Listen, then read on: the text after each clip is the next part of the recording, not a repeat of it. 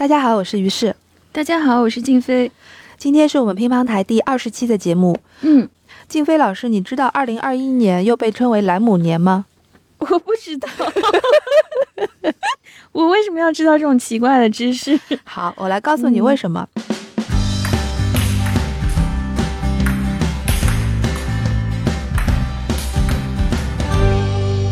因为今年呢是波兰的著名科幻作家斯坦尼斯瓦夫·莱姆诞辰一百周年，嗯，所以呢被称为莱姆年。这位作家呢非常的厉害，与他同时代的美国作家菲利普·迪克大家都知道，对吧？我们也曾经在节目中说过菲利普·迪克的作品和改编的电影。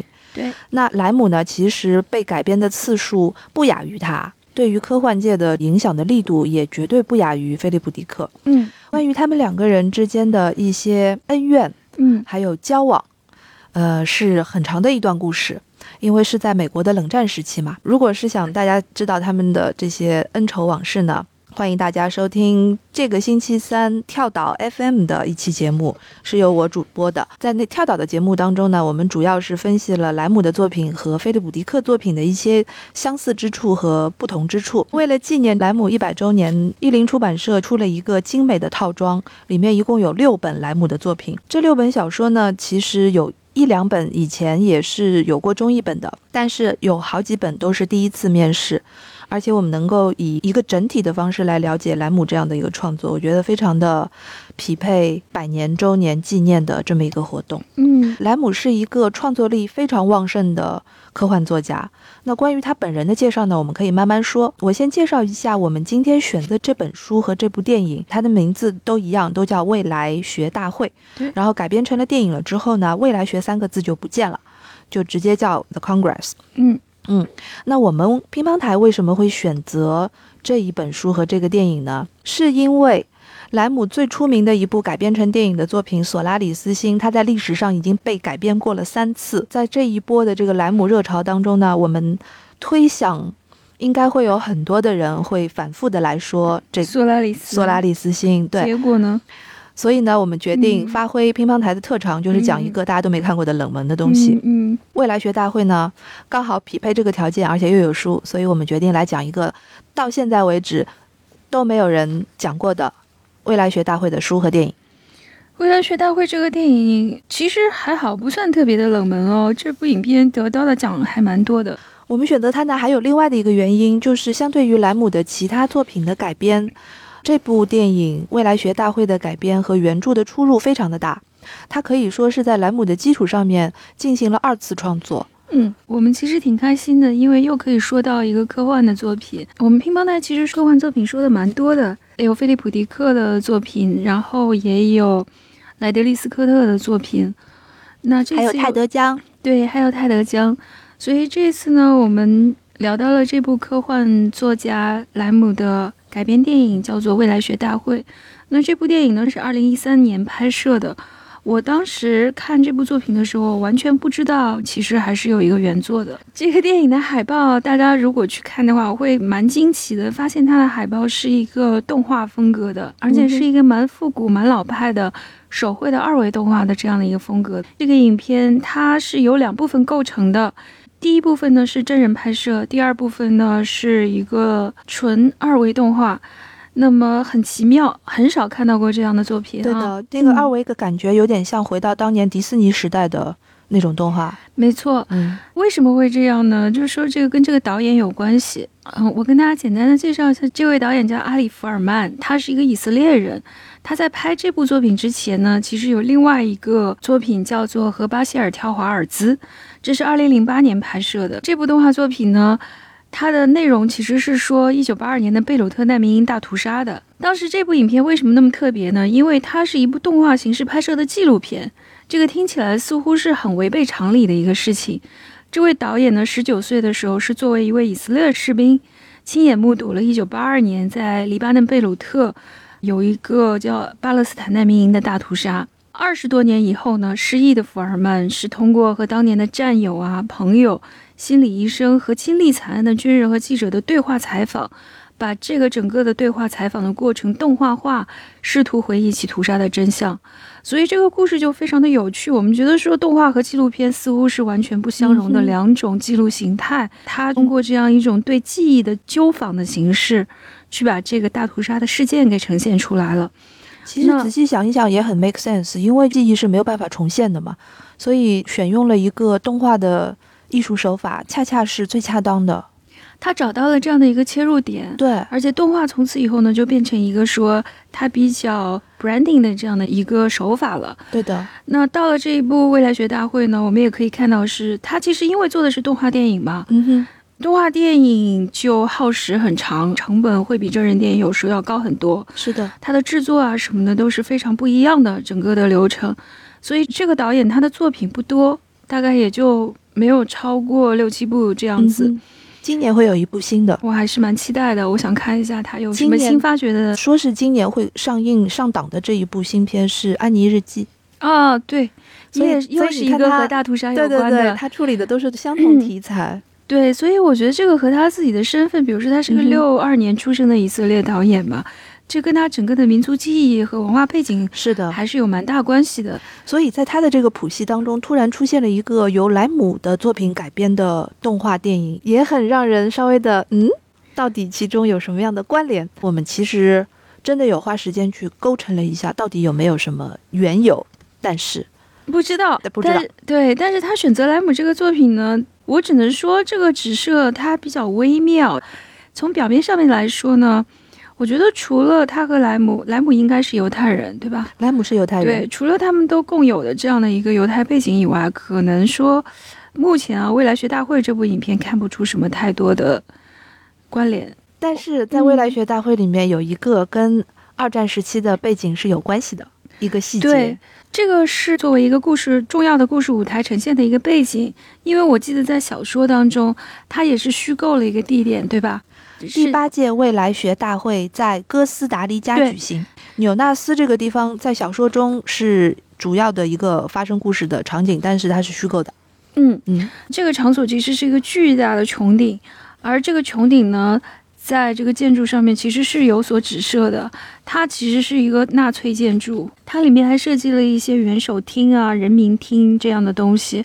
整个仿照的应该是古罗马的那种万神殿。嗯，因为圆形的一个圆形的穹顶，中间有一个洞挖出来，是这样的一个东西。好，那我们还是说回这个电影吧。IMDB 上面对这个电影的介绍说，这个电影还是对纳粹时期的大屠杀是有所指涉的。因为我们看了这个电影的情节，可能就知道它当中有一个设定是你可以成为任何人。他对这个时代背景的指涉多多少少有一些关联。还有在影片当中有一位角色吧，这个角色的脸。是一位作家，这个真的是不查资料都不知道。如果大家对大屠杀文学感兴趣的话，其中文学历史上有一个特别有名的犹太人的化学家的作家，名叫莱维，他的名著是有好几本嘛。第一本就是《化学周期表》。第二本是这还是不是个人？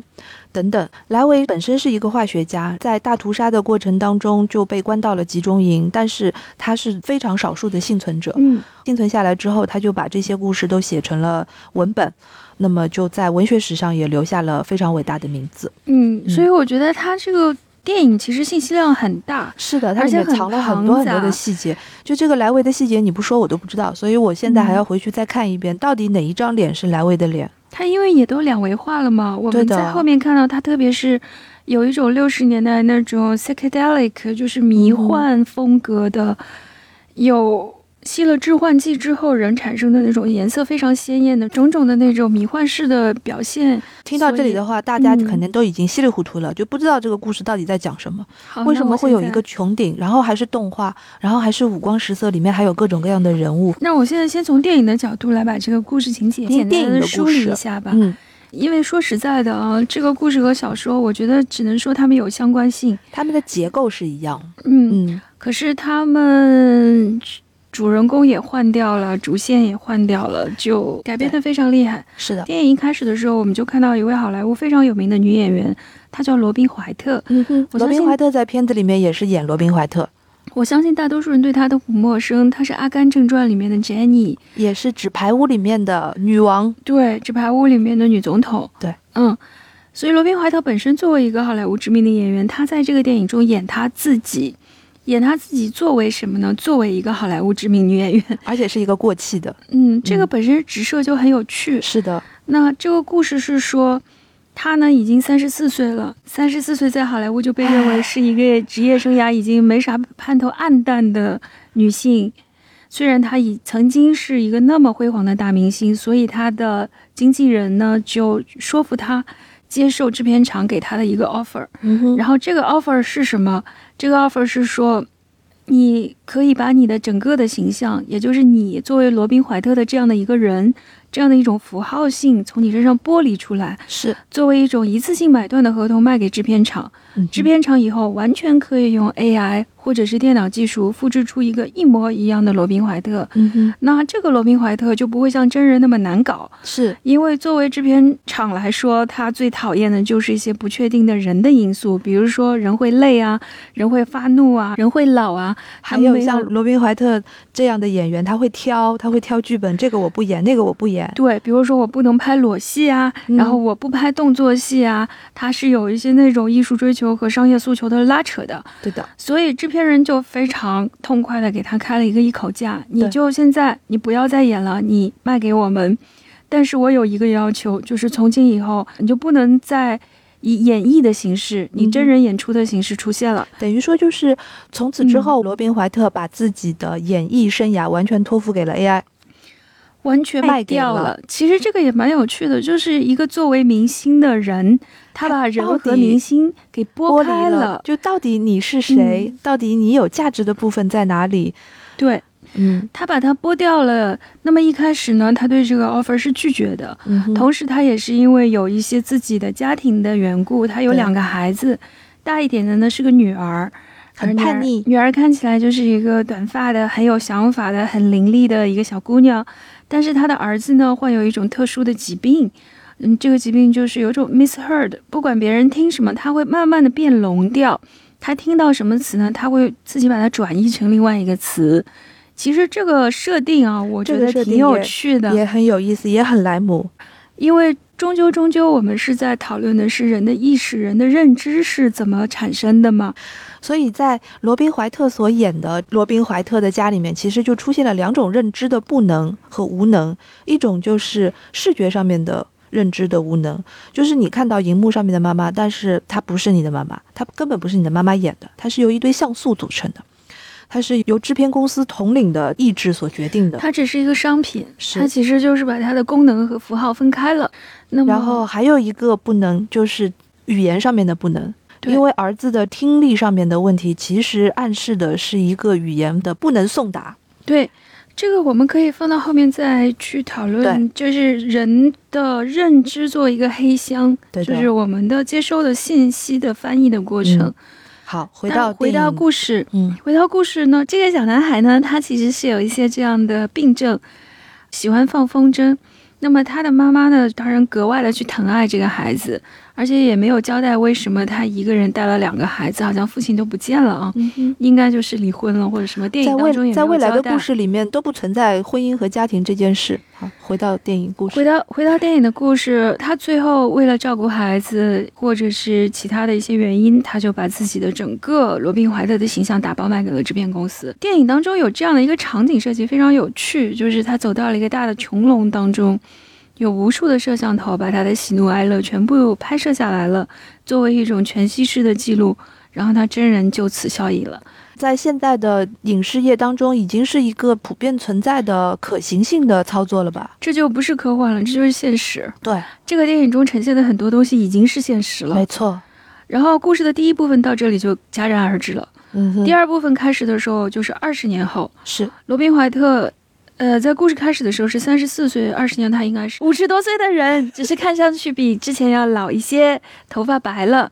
他就开着一辆很炫酷的跑车，去到了美国的一个沙漠。沙漠。嗯，他在进入这个剧的时候呢，受有一个受到了一个警卫的盘查，这个警卫就跟他说：“欢迎你来但是呢，这是一个很奇怪啊，他用了一个词叫做“严格动画限定的区域”，嗯哼，我们看不懂啊，我们观众在这里看到这里的时候完全不知道是什么意思。是什么意思？没关系，科幻小说随便来。嗯哼，但是更有趣的就是，这个警卫旁边的警卫艇上面印着一个 logo，这个 logo 就是当时那个制片公司的 logo，叫做 Miramont。嗯，其实是明显 Paramount 嗯改编一个字。对，很明显他是把 Miramax，就是韦恩斯坦的那个制片公司和 Paramount 这个大制片公司各砍了一半，接起来了，是的，是一个寡头制片公司啊，非常巨大。那么罗宾怀特在这里出现，就是为了去参加一个叫做未来学大会的会。好，终于我们的主旨才出现了。你知道吗？我看到这一段的时候，其实脑子里面想到的是进入西部世界的那种感觉。但是我们接下来就发生了很诡异的事情。当他开进去了以后，突然我们的整个画面都变成了一个五颜六色的、非常疯狂的动画。嗯，现实世界开始变得扭曲，然后没有一根直线。啊、一这个整个的动画风格就是迷幻动画。对，披头士曾经拍过一个这样的 MTV，叫做《黄色潜水艇》。他们还有一首歌叫做《Lucy in the Sky with Diamond》，就是在天空中和钻石在一起的 Lucy。这个就要说到裸体午餐的那个年代了。嗯，嗯就是六十年代大家服用大量的迷幻剂 LSD，对吧？对的，所以这个动画其实是这种风格的，甚至带有一些早古迪士尼动画风格的很明显。两维的嗯米老鼠最早期的那种动画风格的样子。然后罗宾怀特到了这个区域之后的故事线，基本上就开始和书有关系了。嗯哼，在这之前，如果你是先看了书再来看电影的话，你就会一直的问号问号问号，说这个故事和莱姆到底有什么关系？一毛钱关系也没有。关系就是从这里开始的。是的，在这个大会上面呢，有一个由头啊，就是他为什么要来开这个会，是因为制片公司跟他说，二十年的合同期到了，我现在要跟你续约。嗯，嗯，哎，我补充一下啊，他去参加的这个会应该不叫未来学大会。是的，所以他的电影把未来学几个字去掉了，就叫 Congress 对的大，对的，会。对的。那他举行大会的这个地点呢，就是我们刚才说到的那个纳纳粹粹建筑。嗯，一个巨大的穹顶啊，象征着一种意志的，而且它里面还有一幕，你记不记得？是电影制片厂的老板带领罗宾怀特透过一个像屏幕后面的那个小空间、小格子一样，然后往里面看，看到里面的那些小人物。你知道我就好心酸的，嗯因为为什么他们去续签？但是很奇怪哦，他去续签的这个场所是好像在一个很逼仄的地下室里面，小小的，一个很小的办公桌，和前面真人背景那种豪华的大制片厂的办公室完全不同。对，然后还有蟑螂爬来爬去。嗯哼，这个制片人呢，就打开这个小的窗户，看到里面成排的编剧。对，制片人就还是那一套喽，就是说不可控的总归是人嘛。这些编剧没日没夜的在这里工作，然后他们抱怨啊什么的，以后都不会有了，以后全部全部都是一个人造的，就是不会抱怨的世界，是一个 AI 的世界，一个电脑控制的世界。演员是由 AI 制造，演员是由演员是由三维动画制作出来的，剧本是由电脑来写的。嗯哼，就是整个的制片工业就不复存在了，电影是一种过时的词汇，这是他嗯的原话。所以说，我一直认为这句话是导演最想说的话。是的，我觉得在这个意义上来说，他其实是有一些扭曲这个莱姆的原意的。莱姆压根儿没有考虑制片这件事那莱姆绝对考虑不到这些，就但是就是说，莱姆在他当时的那个年代已经考虑到了他那个当时的年代该看到的、预见到的一种恐怖的未来。是的。罗宾来到了这里呢，还是不由自主的，就是把这个合同给签了。那么制片人就要求他在一个公共集会上面去发言。这段其实挺要挟他的，就是说，因为你的 AI 的形象在这个新的电影界当中卖得很好，所以你要作为一个楷模式的人物，你要向大家去宣扬没错，这种事情的好处。但是罗宾怀特心里面是不愿意的。对，所以他在一个非常非常公开的场合发表了一通非常非常反 反建制的言论，嗯，就被拖下去了。你看到，就是制片厂用他的形象拍了一些很无厘头的电影，一个西部牛仔式女的女金刚，然后一个骑在导弹上，像奇爱博士那个镜头，完全是奇爱博模仿奇爱博士的镜头，在那里挥舞着一个牛仔鞭，对。很歇斯底里的这样的一个形象。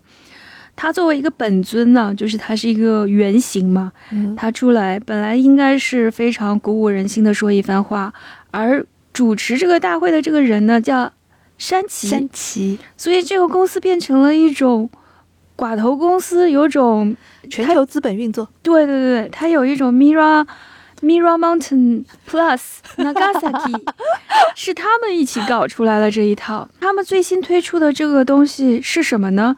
是说从今以后啊，你不仅可以看罗宾怀特，你还可以饮用它、享用它。你只要喝下去一种福剂，嗯哼，在这个电影中，这个致幻剂的设定是一个小药瓶，然后你把那个小药瓶的头掰掉，吸一下或者喝下去，是一种饮料，你就会想啥是啥。基本上这个设定就是这样。对的，喝下了这瓶药，你想成为罗宾怀特，你立刻就不仅在外貌上也好，嗯，感觉上也好，你都会变成那个电影里面的罗宾怀特。别人看到你的时候，也是一个罗宾怀特的样子。对的，它就有一点像这种拟真剂。总而言之就，你甚至可以变成任何人。你看到这里的时候，你才会明白说，罗宾怀特当时进入到那个 Congress 的现场的时候，充斥在现场里面的那些人全部都是大明星、大名人。你可以看到玛丽莲梦露，可以看到猫王，对还有刚才我们说的我们没有认出来，但是我回头会去找一下的莱维。我看到的就是有克林特·伊斯特伍呃，德，对对对对对然后包括他们还在餐厅里是 Michael Jackson 给他们上菜，对对对对对，还有弗里达，嗯哼，就是名嗯文化那个名流。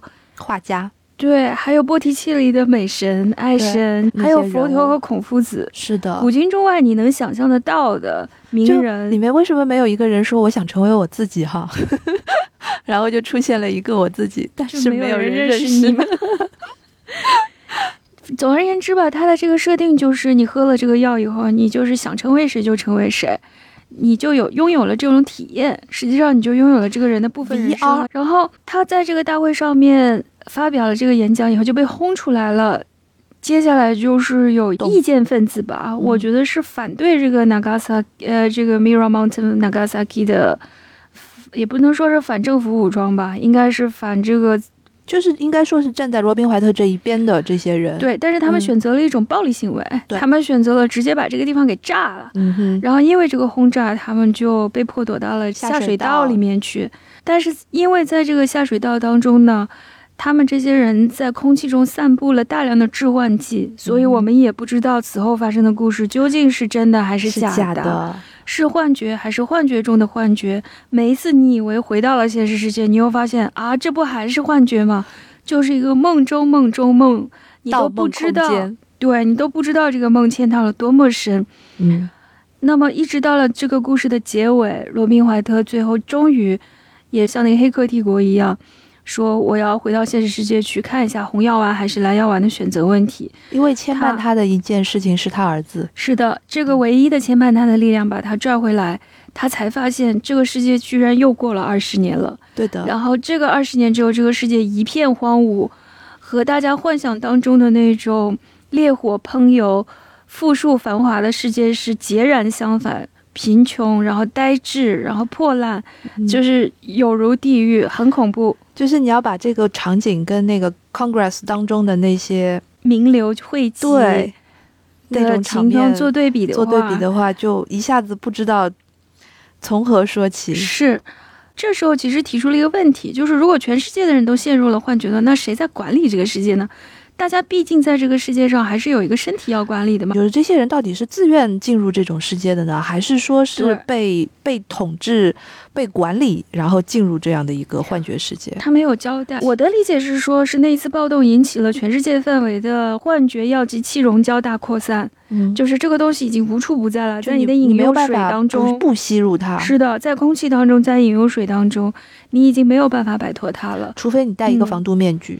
但是唯有那么一小撮人，他们远离地面，他们在空中，是的，他们他们飘在了空中。这又让我想起来那个 Swift 的那个格列佛，格列佛游记里面嗯有一个国叫飞岛国，嗯，就是在一个飞岛上面有很小的那种政治精英，然后在统治着下面的大部分人，还是一个这种上下阶级的隐喻。一个是上下阶级，还有一个是脚踏实地和空中楼阁的这么一个隐喻，还有一个隐喻就是跟这个电影里面一开始出现的他儿子总是喜欢玩风筝，对，我觉得都对应起来。嗯，这个风筝是一个贯穿始终的意象。对的。他后来就是靠着这个风筝又又去找到了儿子嘛，嗯所以他也是做了一个热气球升上去，然后找到了当初帮助他的一位医生。所谓的统治阶层吧，或者说是依然保持清醒，然后处在真实世界当中的那些人。对，嗯，但是我们只看到了医学这一个部门，我们不知道别的部门是什么样子的。嗯，嗯，我们不知道这个世界究竟是怎么被管理的。实际上，就是这一块儿语言不详，其实嗯可信度是比较打问号的。不过也没关系，反正它是一个电影。它是个哲学电影吧？我看到后来，我就基本上把它当做是个思想实验的电影来看了。你说的很对，从思想实验的角度来讲，它就是一个特别莱姆的改变我。后来就不太关心他的这些底层设定是不是合理了，然后是把它当一个现实主义的片子去看了，完就就是就不重要了。对，然后他当然就是后来得到了这个医生的一些信息，他就是要去知道他的儿子在现实世界里等了他十五年，没有等到，最终也还是服下了药剂去了另外一边。我觉得这个 The Other Side 其实是蛮有趣的一个设定，嗯就是不管你在哪一边，都有一个另一边，总有一个彼岸，好像你要的东西不在此侧，就永远在彼岸。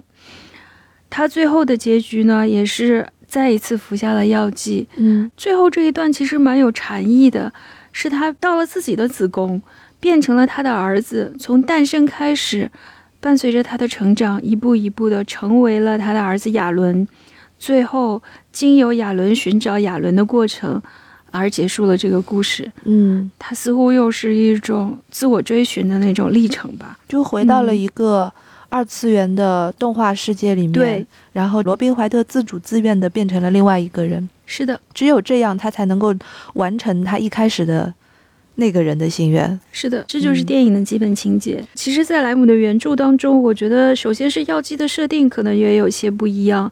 它这个书里面充满了丰富的语言。那我们现在就听于适老师来跟我们简单的介绍一下这本书的大概情节。好的，因为刚才我们已经把电影捋了一遍，所以呢，我们在讲这个书的故事的情节的时候呢，稍微简单一点。就概括的来讲，电影真人的部分在书中都是没有的。嗯那么在电影当中进入到了动画世界、二次元的世界的那个情节开始，就是完全匹配了莱姆的小说的开头。开头是第八届未来学大会在哥斯达黎加举行，嗯去参加这个会议的人呢是一个科学家，名叫嗯伊扬蒂赫。这个人呢，其实大家要把这个人的名字记住，因为他将 他将在莱姆的很多个小说里面都出现，就好像有一些作家他很喜欢用一个人的名字，然后在每一本小说里面都会让他出现。去参加这个未来学大会的这些科学家呢，互相之间其实也都不是那么的当回事儿。是莱姆是用一个非常讽刺的笔法来写这一群科学家去参加一个关于未来的讨论学的大会。有一个细节提到说，这些人每次离开地球的时候，暗暗的都会有一种希望，就是说我最好我离开地球的这段时间里面，地球上最糟糕的事情就已经发生了。嗯嗯，我觉得这个心态描写的相当的人性化。嗯总之，在这个未来学大会的现场呢，所有的人都通过自来水，就是通过水源不小心误服了一种药剂，然后产生了幻觉。嗯那么产生了幻觉之后呢，这群人也是沦落到了这个下水道，也就是电影里面出现过的这个嗯下水道。也有一些互救和挣扎这一类的情节，上面的那个房子都已经被炸瘫了嘛，所以嗯他们就要躲到那个下面去，还会有那种军队暴乱的军队过来，所有的老鼠都变得很大，老鼠好像也服用了那些和善剂之类的药剂，嗯。所以呢就变得像人一样。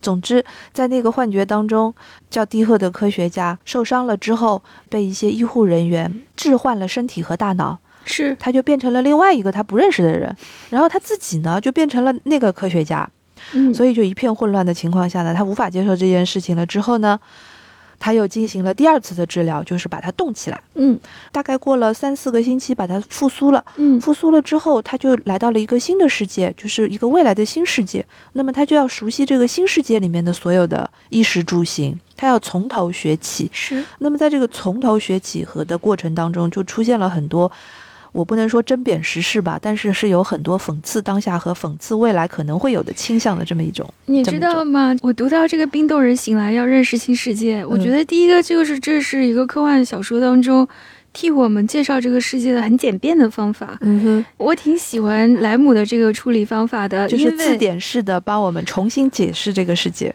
他认识了这个新世界了之后呢，他又找到了当时的跟他在一起在下水道里面的那个教授。这个教授这个时候其实已经被替换的七七八八都差不多了，嗯但是呢，他们两个人有占卜功能的语言未来学有过一长段的非常长段的一个思辨的对话。当时他们在讨论就是未来要怎么样解决未来的那些人口爆炸的问题，对然后说着说着就就打起来了。就以为说我们要到化学炼狱里面去的时候，以为自己会从空中坠落坠死，结果没想到扑通一声掉在了水里，嗯原来还是在那个下水道里面。嗯所以小说的结尾就用一段话就告诉我们说，他们一直都因为服用了那个致幻剂，一直都在那个下水道里面。这些所有关于未来的可能苏醒、冰冻，然后重新认识世界，他们在讨论二零九八年世界上有六百九十亿合法注册的居民，以及二百六十亿地下人口，年平均气温已经下降了四度。嗯，等等等等，这种时候，人们该怎么办？他们讨论到这个的时候，发现一切都是幻觉。这个故事有一个大的前提设定，就是这个地球面临的危机就是人口过剩，人口过剩、他那个年代气候还有气候，我觉得这个我又要说到，就是和那个 Holocaust，就是一种对人的大面积的消灭，以及它对人口爆炸的这种危机的设定嘛。好。嗯，那我要补充一下，《未来学大会》这本书是一九七一年写的。嗯我们可以想一想，一九七一年在时间轴上面，其实它已经经过了大战。在最早就是关于药剂、置换、化学天堂、化学地狱这样的一个话题，最早可以追溯到什么时候呢？赫胥黎的时候，嗯赫胥黎写《美丽新世界》的时候就已经用到了这个梗，嗯，因为那个嗯。里面他们是所有的人会服用一种药叫索马，嗯，你那就是索玛，索玛索玛，嗯。对，索玛，用来控制你的情绪，你不开心了你就吞一个，就是抗抑郁药啊什么之类的。它不仅是一种抗抑郁药，它能够保证所有的居民，就是公民都处在一个可控的范畴之内。不仅是让你心生愉悦，而是一个管理的手段。是，这个是《美丽新世界》最重要的一点。那《嗯美丽新世界》是什么时候写的？六八年，我没记错吧？我应该记错了，你记错了，大概六七十年代没有。《美丽新世界》是一九三二年写的。嗯一九三二年的时候，大战还没有开始，大屠杀还没有开始。赫胥黎那个时候就已经能够从这样的故事当中预见到了集权对于人性的一种蔑视吧，还有一种操控，这些的他都是在三十年代的时候预示到的。嗯嗯，跟莱姆同一个时代的菲利普·迪克，嗯那菲利普·迪克的书里面这些化学的天堂跟地狱那就更多了，因为菲利普·迪克本身就是一个嗑药的人。包括写故事的人和故事当中的人，就是在一种服完迷幻药之后分不清现实还是虚幻的那么一种状态下发生的。嗯那么在这种背景下面，你说莱姆这样的一个科学大神，对吧？他到六十年代末到七十年代初的时候，他还在用这个梗，他会觉得这个梗是个老梗吗？嗯，他肯定会觉得的，嗯。是不是？呃，它的这个化学剂药剂嘛，我觉得这一本书里面的用法是有一点疯狂。电影里面只有一种药剂，就是那个东西，你喝下去变成任何人而已。他这本书里面密密麻麻的排列了好多名词，什么和善剂、安慰剂、快乐剂，就是细分化，对，完全就是很产品细分化。这个我觉得是不是和他们当时那种药物滥用的焦虑有关系？但是你要知道，他是在波兰，他不是嗯在洛杉矶他，在一个社会主义国家，他在一个前社会主义国家，他是没有机会亲身去经历这些事情的。所以我嗯个人认为，嗯莱姆用这个药剂的手法，他用了一个老梗的意义，并不在于他想重复别人用过的一个梗，而是因为大家都已经熟悉了这样的一个设定，所以这是一个方便的装置。嗯，嗯他在嗯书里面方便的用这么一个设定，那么大家一看就懂了，他不需要解释。但是呢，这个并不是他这本书真正要说的内容。是，我觉得这个药剂对他来说很像是一种隐喻。我看他，特别是他编排出那么多的名称嘛，是一种意识形态蒙蔽。因为你说到了莱姆的波兰背景嘛，对的，对的。嗯嗯好，那正好要说到这个一九七一年的这个波兰，我们就不如来说一下莱姆究竟是一个什么样子的人。嗯还有我们要讨论的一点是，这本书在莱姆的所有的文学谱系当中到底是一个什么样的位置？嗯莱姆是一九二一年出生的，他的父亲挺有钱的，在一战的时候当过军医，后来战争结束之后就当了一个喉科医生，所以他们家庭呢就是家境是非常好的。在说到犹太人这个背景的时候，莱姆在他的一本书里面曾经提到过一句话，让人觉得心里面很难过。他说：“我的犹太人身份其实是因为纳粹的认定，嗯，我才意识到的。因为本来在他的平静的生活当中，他根本不会意识到自己有有犹太人的血统。嗯但是是因为有这样纳粹的集中营这种统治大屠杀，嗯所以他才分外鲜明的意识到自己有犹太人的血统。嗯，这个好像跟我们上次说的雷扎有点像，有点像，雷达的父母其实也有这样的一个心态。是，嗯，莱维其实也有一点点这样的心态，嗯处于一种比较优越地位的上层地位的犹太人，他们一开始并没有那么强烈的犹太人意识。他们只有被当做异族被排斥了，他们才会感觉到自己主体性的丧失嘛。因为你意识不到自己是什么人，就说明你是一个自洽的主体，就是很正常而已。就是我是正常，但是纳粹把他们定义成了不正常，对吧？对的，一九三九年，苏联是占领了波兰的东部，对对，因为他的背景是资产阶级出身嘛，所以呢，他就没有办法去理工学院学习。一开始他是想当医生，而且他小的时候很喜欢玩他父亲的那些医学的道具，很喜欢玩骨头，包括人的骨头。他小的时候有一块人骨，玩具，对你只能讲玩具，它是一块人骨，但是对他来讲，它就是一个玩具。嗯而且他从小呢就喜欢做各种各样的一些探索，其中包括仿造证件和仿造别的文文件。所以在他们二战流亡的那段时间，他做假证件的这个手艺还真的派上了用场，你知道吗？就是莱姆的办这儿，对，在纳粹占领的期间吧，莱姆的整个这个犹太家族被避免了被安置在犹太区，就是因为他是靠假身份活下来的。哇，本来是想当医生的莱姆呢，后来就变成了以汽车修理和电焊工为生。嗯但是在那个时间里面呢，你知道他还偷偷的、偶尔的会从仓库里面偷一些军火，把他们转交给波兰的抵抗组织，啊，就是这样的一个人。后来是怎么当上作家的呢？好，我马上就要说这个了。他故意不去参加考试，就是因为不想去当军医，因为他很怕军医会成为他的终身职业。因为军医和医生还是有区别的，对吧？嗯因为军医是要上战场的，嗯所以他害怕的不是当医生，他害怕的是当军医。嗯差不多是在一九四六年的时候，他就已经开始文学创作了。那个时候，他写一些诗歌啦，还有写一些科幻小说。第一本科幻小说叫做《来自火星的人》，第一本书叫做《宇航员》。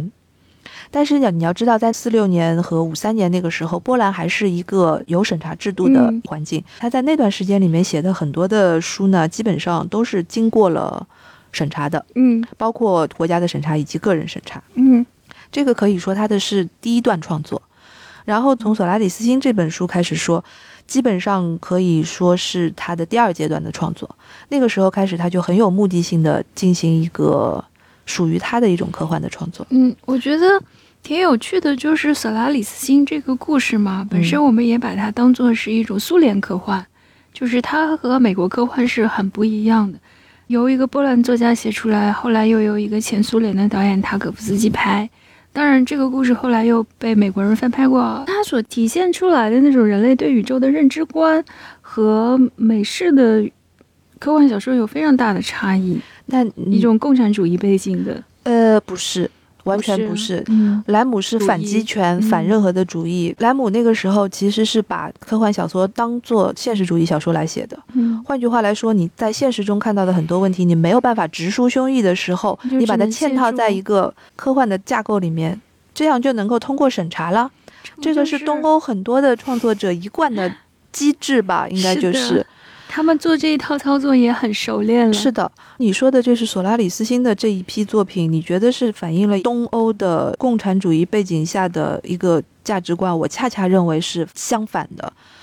莱姆在他大部分的作品当中，包括《惨败》、包括《未来学大会》、包括《索拉里斯星》、《伊甸园》等等这些书当中，他所要透露出来的一个认知观念，就是人连自己都还认知不了，你怎么去认知外星球的生物？嗯你就算是科技发展到了一个能够“出”的一下到几百万光年之外的地方，你碰到了一个地外生物，你又怎么能够去理解它？嗯你缺乏认知它的能力，工具，你根本不知道你要认知的是什么，是什么东西，你怎嗯么有一套认知的方法呢？嗯，所以他在考虑的就是我们认知框架的局限性吗？对的，莱姆从头到尾都是在讨论这件事情。嗯第二阶段的创作就是围绕这个主题。到了第三阶段呢，那个时候他已经声名鹊起了嘛，大家也能够比较出来他跟美国科幻界的不同。他本来跟菲利普·迪克是很好的，嗯在莱姆看来，美国所有的科幻小说大部分都是地摊小说，嗯都是类型小说，嗯或者说是因为主动成为类型小说而把自己拉低了。那么呢，就是在这一群拉低的人当中呢，菲利普·迪克可能是因为吃了迷幻药，可能是因为什么，他就飘 飘高级了，他就变得向上飘了。莱姆就看到了他的作品当中有一些关于认知的问题的这个想法，跟自己是有相同之处的，所以当时他们通了很多的信。但是后来是怎么样这段关系黄了的呢？个人认为就是因为菲利普·迪克嗑多了药。菲利普·迪克写了一封告密信给 FBI，他说莱姆是间谍阵营间谍，对，他救说命啊！对，他说莱姆写的这些小说就是共产主义要来给我们洗脑的、毒害的我们的作品。救命啊！结果还是变成了一个意识形态阵营的斗争。我觉得就是他嗑药嗑多了，还有他一向就是因为嗑药嗑多而有了一个阴谋论。啊，对他对对对，他是一个阴谋论患者嘛对对吧？嗯他一直有这个癖好，所以两个人就老死不相往来了。到了第三阶段呢，这个时候莱姆其实清楚地意识到自己脑子里面想的东西，如果光光去写一个故事的话，已经不够用了。所以他在他的第三个阶段呢，写了很多像技术论啦这样的一些、嗯一些很怪的一些文本，其实都是思想的闪光，嗯嗯 都是一段一段的那些话，想象力达到了一个什么点，他就把那段先记下来，他也不打算把这段扩张成为一个完整的长篇或者什么。他到第三阶段的写作就是这样的一个写作，就是他也不借助故事这种形态对了，他就开始写一些自己的思想。思想和想法，就像你说的是做一些思想实验。所以莱姆是这样的一个人。嗯嗯，我个人认为呢，就是在他所有的这些谱系当中，未来学大会其实不是像索拉里斯星和惨败那样的完整的文本，包括惨败都不是一个特别完整的文本，它当中的这个断裂特别的明显。对，未来学大会最后也是戛然而止的嘛。你知道吗？我读这本书的时候，读到当中哪一个地方让我觉得这也太扯了？就是他说这里面的人能够死而复生，啊，他当中有一段设定，菲利普·迪克的那本《尤比克》说的就是人死了之后，他把它冻在一个地方，但是冻的意义不是说将来让他复活，而是说人死后不是有中阴身吗？他就让他在中阴身这当中的灵魂的运动。动起来，然后呢，你什么时候想见这个已经死掉的人的时候呢？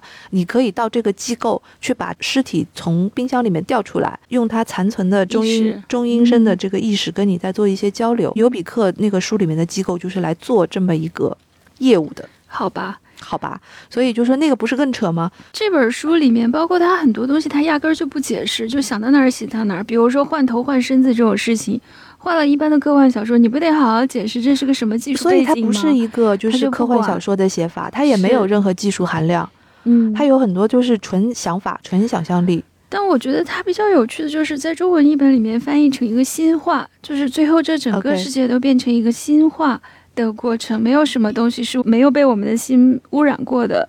也就是说，一直到最后，主人公不是连吃了两副清醒剂吗？嗯哼，他终于意识到一个事实，就是不管什么样的清醒剂都没有办法把我带回到现实世界了。对，即便我现在看到的现实是如此凄惨，如此震撼我，但这依然不是我能够认知的底层真实。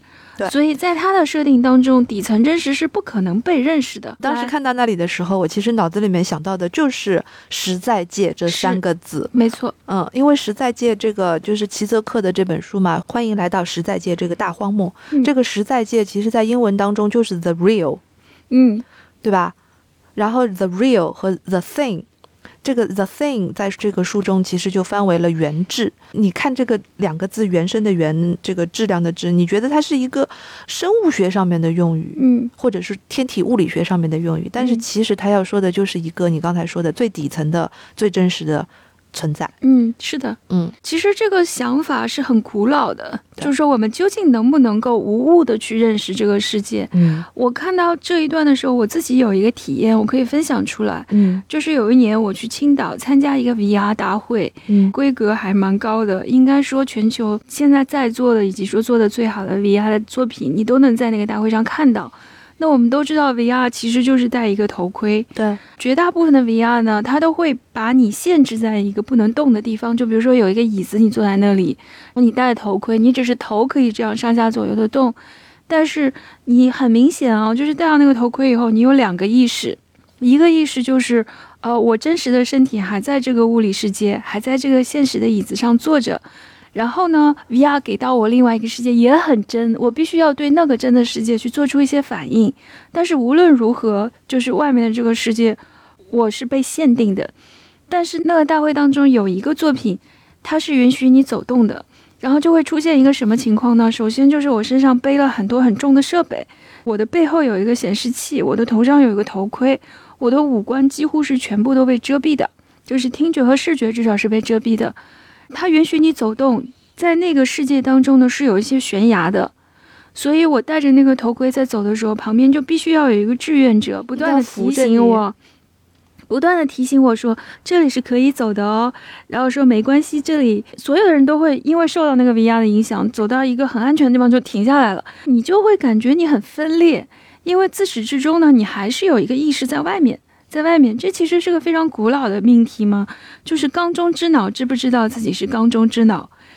这个问题一直到现在可能都没有人有确切的答案，因为如果我们像戴一个 VR 头盔的话，那就不是缸中之脑，我们只是经验机器，对啊，就是诺克说的那个经验机器，就是你始终还有一个意识在外面。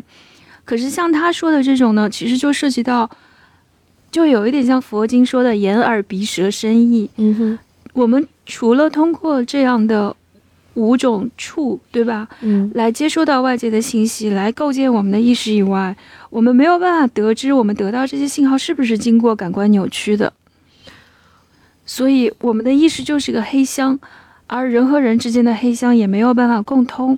你的经验，我怎么知道我能理解你的经验呢？因为我不是你。你讲的这个呢，嗯我就想到了赫胥黎写过的另外的一本书，叫做《众妙之门》。嗯他是主动的想要去体验迷幻药置换到底是一个什么样的感受，所以呢，他就安排了一个真的体验，是有人在操作。然后呢，他们选的这个药物呢，也是一个从南美洲的仙人掌当中提炼出来的。你刚才说的那句话，就是赫胥黎在书里面就已经写到过的。啊，是吧？对的，经验是没有办法替换跟叠加的。是，就是你他人的经验永远都是在隔靴搔痒。那么他就想知道自我的认知和感受还能不能有真相，所以呢，他服了那个药之后，他做了很多的实验，然后那个人会问他说：“你现在有什么样的感觉？你的视觉感觉怎么样？你的听觉感觉怎么样？你现在感觉空间变化了吗？你感觉时间变化了吗？等等。”然后赫胥黎就说：“啊，他觉得色彩发生了很很明显的变化，空间的感觉变弱了。”时间基本上就无所谓了，诸如此类，他会做了很多这样的实验，但是他后来把这个实验引申到了历史上的那些艺术创作嗯。是怎么样发生的，嗯。所以你就会觉得说它检视了一个药物对于知觉的开发，嗯嗯，然后还有了一个科学的根据，说是这个东西能够抑制大脑吸收糖分，某一个地方的这个知觉的这个神经系统受到了压抑，那么你别的地方的神经系统就比平时要活跃，所以你能够看到和感受到。平时不会感觉到的那些东西，好，那就跟糖分有关，对不对？然后他再以历史跟艺术为框架，讨论了那些艺术家是莫奈是怎么画出那些画的，然后伦布朗为什么会画出那些画，他还是把它归结为了一种机械唯物论吧。我我觉得他是一个自发的一个科学家式的好奇，但是他没有像他还是很唯物的呀。他没有像他嗯写《美丽新世界》那个时候一样，就是把这个东西直接和，比如说政府的霸权和集权的控制联系在一起。是但是莱姆把这两个东西联系在了一起，是。这个是很厉害的。那我想到说，你说的那些艺术家，那 Jim Morrison 不就是用了这个，也是啊他们打开知觉的大门吗？知他认觉大门，为知觉大门的大门就是从赫胥黎这个《众妙之门》这本书当中来的。啊，是吗？就对 Jim Morrison 那个那句话是从赫胥黎这本书里对来的啊，我今天第一次知道。耶！好吧，我是想说的是，在那个年代，就是探讨 LSD 和迷幻知觉非常的多，是，但是很少有人像莱姆一样，他能够把这个东西直接的跟集权、跟未来的人类联合在一起。嗯，你说我们能够想到的服用 LSD 的那些人，有前面说的裸体午餐，嗯，他都是比较内向、就是内向化，而且就是嗯。内向了之后，他会走向一个暴力的。嗯。一个不节制的过程，但是恰恰就是说，嬉皮士那些人他是希望走向不节制，嗯，但是像莱姆这样的一个写法呢，他就会告诉你说，真正的一个致幻剂的用法是有节制，嗯而且是你被我节制，嗯，这个就很吓人了。嗯，这变成一种控制。对，这个是一个控制。我后来就想到说，他在这个里面说到的这种种的设定嘛，就像是发条城到了后来，那个他为了让 Alex 改邪归正，所以就把他的眼睛撑得很大，强迫他观看，其实就是一种条件反射，就是大家都是用一种机械式的条件反射来校正人的行为，来修改人的种种的不合乎这个社会规矩的地方，但是问题就是是谁来制定这个社会规范？这就是真正的问题所在呀。对呀、总有那么 the other side，对不对？对。的，然后 the other side 永远好像就是那一群集权精英、对的。政治精英那你想，在做着这样的事情。是的，，如果我们现在说，就是以迷幻药为这个嗯分界线，那帮人去了这边，这帮人去了这边。如果有一天是 Jim Morrison 他们那一帮人，就是跟金斯堡他们那一帮人获得了掌控世界的权利的话，你想想看，所有人对于正常跟不正常的这个界定就会完全的改变。Jim Morrison 那帮人，他们对这个迷幻剂的使用是觉得说迷幻剂。把屏蔽我们对现实世界的那个大门给砸碎了，他觉得是两迷幻剂的个方向世界才是真实的世界。就好像这个电影里面那些人，他有可能是主动的想要进入那个世界，因为这样我可以摆脱的，对我可以摆脱真正的现实世界这个没错，荒漠。枷锁。但是如果反过来有人强迫你进入，这个性质上面就是完全的改变了。所以在电影当中有这么一场戏，嗯就是那个 Nagasaki 在大会上面宣讲的时候，他说：“今天我们要给大家一种更新的药剂，这个药剂就叫 free will，就是连 free will 都都可以被收编成为某一种，就是你的这个选择也可以被收编成为一种商品。对啊，这个就是资本很恐怖的地方，任何东西都可以被收编。所以这就是为什么我今天特别推荐大家去看齐泽克的这本书的原因。嗯，真的就是关于实在界的原质，好莱坞给的这个幻象嗯已经非常非常的深刻了。是的，有多少人能够透过这个幻觉看到真正的世界是什么样子的呢？我们且不说人类认知自己有局限，嗯，对吧？我们就说，假设你有认知能力，你都未必能够突破这几层幻觉，看到自己。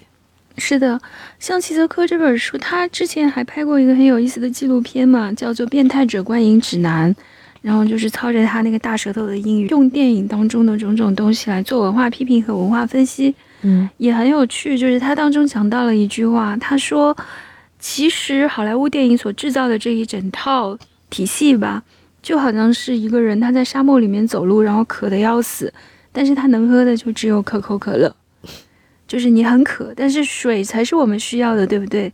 但你没有水，水是那个原质，水是那个真实，但幻境就是给了你一瓶可口可乐，你没得选。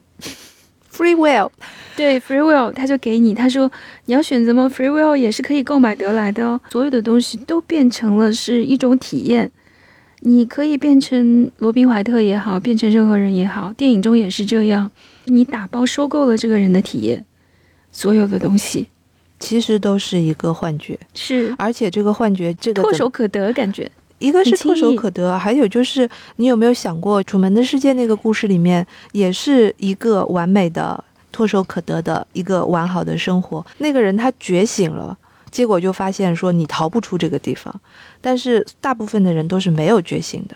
所以我就觉得说，莱姆的书，他到最后只是把它写到说那些人，这两个人又意识到我们还在这个臭下水道里面，你觉得他是觉醒还是没有觉醒呢？他没有给出答案吗？对，就是莱姆的嗯写法，就是他永远不会给你一个，他不在乎给你一个嗯真正的结局，因为他不是类型式的写法嘛，对嗯他根本就是一个反类型的写法，他点到为止。他就抛出问题，我只管抛出问题，我不负责打包收编。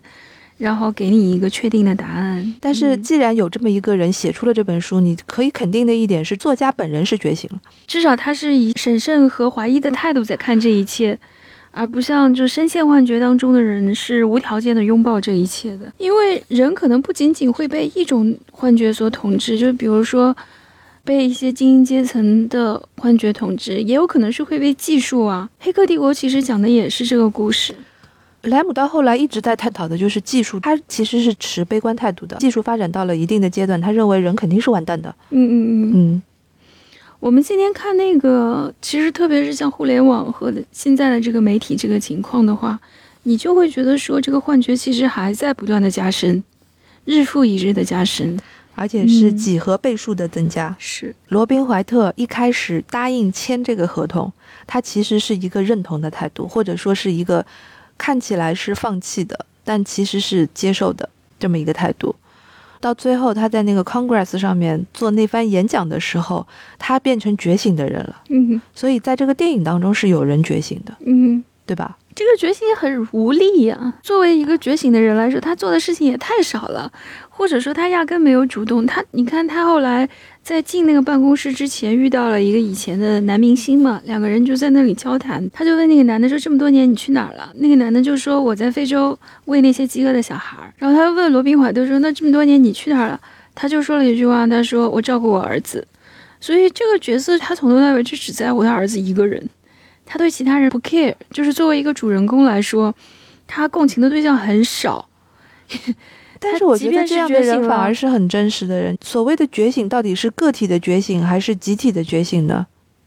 嗯，因为你把他在大会上面说的那些话，是不是他好像还是 literally 说了 "wake up" 这样的话？对啊，就是说了大家都醒一醒吧。对啊，从他是想把这个黑箱当中的人都唤醒，他当时是有这样的一个举动的。嗯，所以哪怕他跟世界的共情非常的少，嗯我觉得导演把这个个人的觉醒嗯做到了一个集体的觉醒的层面的。嗯，包括他女儿后来不是变成反抗军里面的一员嘛？对，嗯女儿可以说是从另外一个方向上去突破，试图去突破这个世界吧。对的呀。嗯，所以这个电影拍的其实比这个书写的要完整的多。电影是更具有戏剧性一些，它的戏剧结构还是在的。即便如此，它也不是那么的娱乐性吧？因为如果是一般的科幻的观众的话，他肯定会觉得这个故事怎么写的乱七八糟的，这些人在现实世界要怎么活下去，对吧？会问的这样的各种各样的问题都会让观众感到困扰。嗯，但是我认为观众也是会进步的。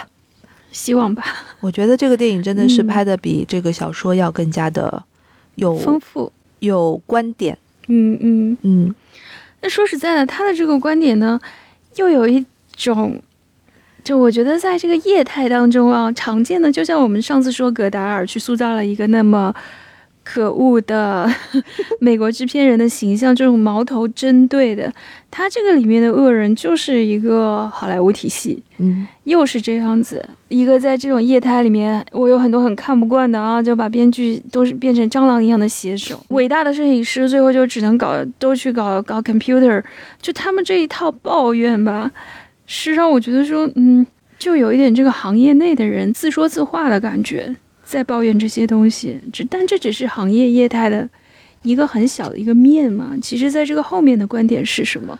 没关系啊，一小部分的观众还是可以从那些镜头当中看出这个业态之外的共性，是因为所有的业态最后都会是是一样的。对，都差不多因。为你说嗯编剧是这样，对吧？我今天看视频号里面很搞笑，说奥运会的跳水运动员，他们现在的训练的时候是用 AI 来帮忙的，嗯，就是 AI 会帮他们分析说每一十几分秒的时候你的动作。你的姿态是不是符合要求？嗯，用 AI 来进行这个训练，嗯然后这个主持人就开玩笑说：“哎呀，那看来教练也要下岗失业了。嗯我心里想说，我前两天还被问说，啊、现在机器翻译和 AI 翻译那么厉害，是不是文学翻译以后也要下岗被取代？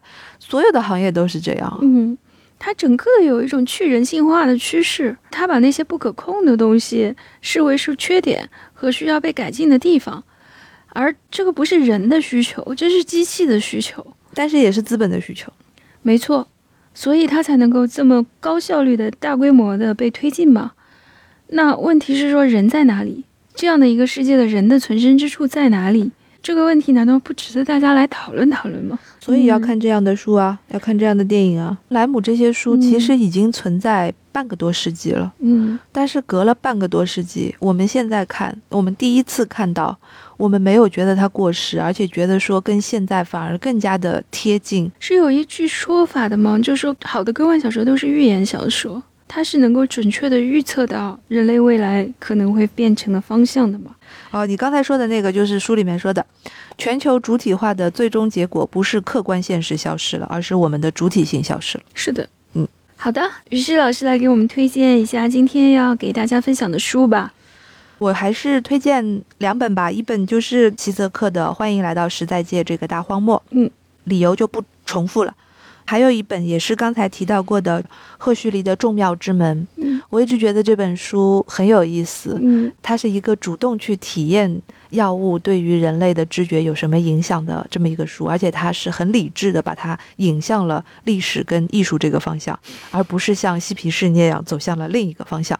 虽然如此，但是其实嬉皮士从他这本书里面是得到了非常非常多的灵感，嗯，就是我们所知道的那一代的音乐人、垮诗人。一代呀、对，垮掉嗯那一代人其实都是从赫胥黎的这本书当中得到了很多的灵感。在我们讨论像莱姆这样的小说，始终都是在探讨人的认知的局限和边界的这种主题的时候，配合看一下《众妙之门》，不是很妙吗？很妙。那么，既然于是老师推荐了一本齐泽克的书，我就推荐一部齐泽克的电影。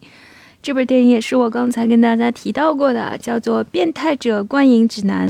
好了，不要被它的名字吓到了，其实也没有那么变态了，它反而是非常有趣的，就是利用电影的片段来为大家剖析了我们所身处的这个世界啊，是如何的深深的被意识形态所遮蔽的。